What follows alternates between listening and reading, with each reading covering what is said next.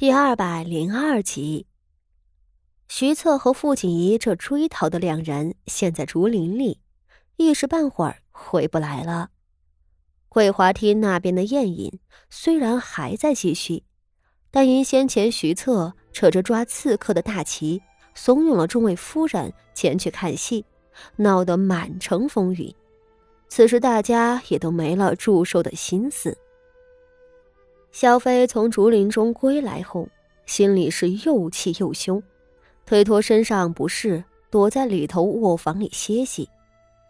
等底下人将最新发生的消息报告给他，说了傅妙仪最终给冯二夫人开脱之后，萧飞疲惫的摆了摆手，叹道：“唉，也罢，好在有傅妙仪这个棋子可用。”否则，若是这回真让冯家丢了大丑，那他日后和冯家合作，怕就是很艰难了。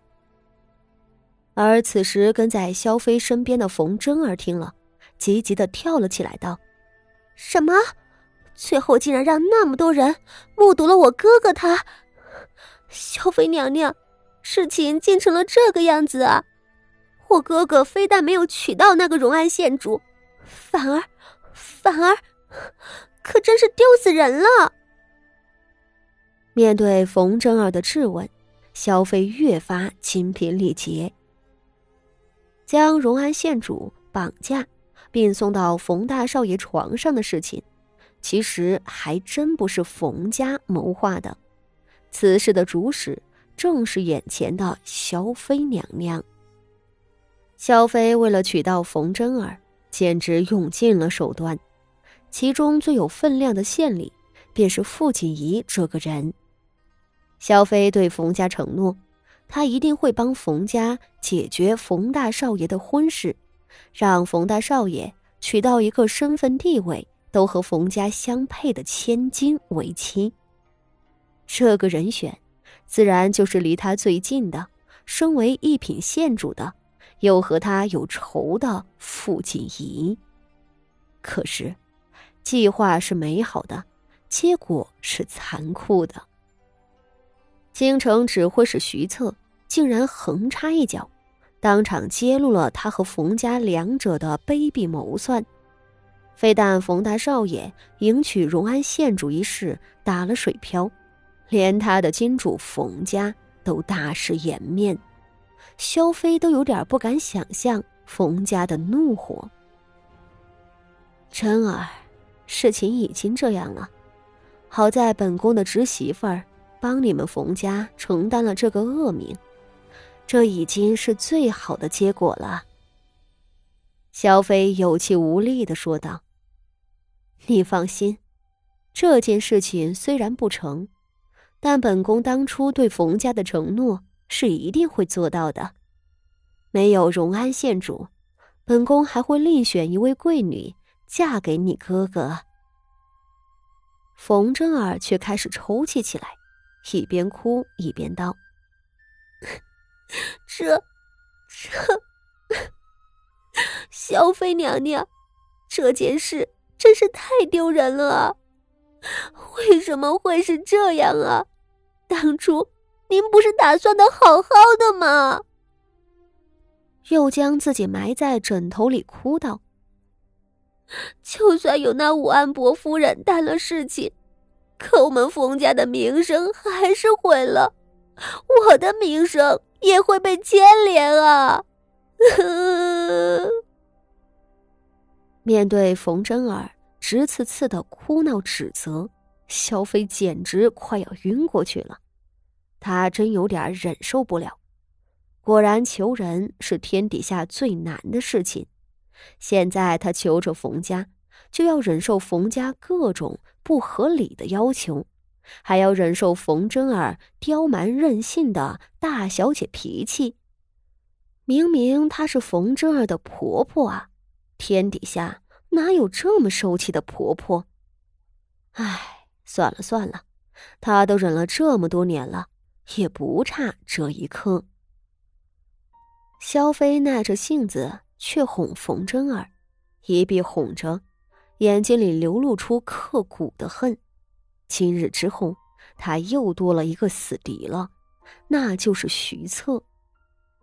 话说，徐策身为太子的亲表弟，和他这个六皇子的生母本就是死敌吧？而今天，徐策非要大张旗鼓的插手这件事，怕是就是出于宫中皇子争储的根源。徐家是不容许他们得到冯家的支持吧？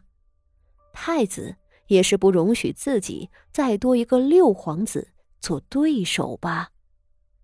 想通了这一切，萧妃对未来的路越发的迷茫了。这才刚刚开始，就如此坎坷，也不知将来会怎样呢？萧飞哄了冯正儿许久。回宫的时辰也到了，他此时都巴不得早点离开萧家。他今天真的是吃了个大亏。而在他的轿辇起驾的时候，后头恭送的一众贵妇和小姐们的脸色，比他来的时候更加的微妙了。怡安院里发生的事，在徐太夫人等贵妇回来后就传开了，而萧妃插手。甚至主使此事的猜测，也在所有人心里弥漫。而随着萧妃起驾回宫，冯大少爷的丑事也霎时如风一般的在人们中间窃语传播开来。冯家的名声、傅妙仪的罪过、萧妃在其中扮演的角色，这个八卦以及其劲爆的形式传得越来越远。并且将在短短几天之内传遍京城，甚至传到周边的郡县上。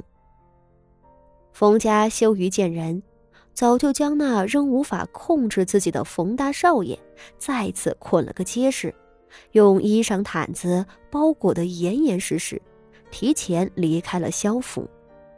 倒是另外一位受害者荣安县主傅锦仪，她没有受什么伤。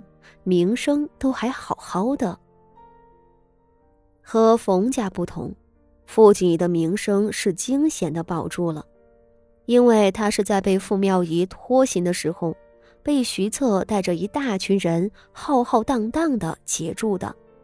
那么多位显赫的贵妇都亲眼瞧见，他并没有被冯大少爷侮辱，身上的衣冠也都是齐整的。此时的傅锦仪。自然是还没有回来，他还和徐策两个在竹林子里纠缠呢。只是回来一个徐策手底下的亲兵，向众人禀告说，荣安县主是被徐大将军亲自救下的，只是因受了惊吓，被暂时安顿在就近的屋子里歇息片刻，也就不来恭送萧妃娘娘了。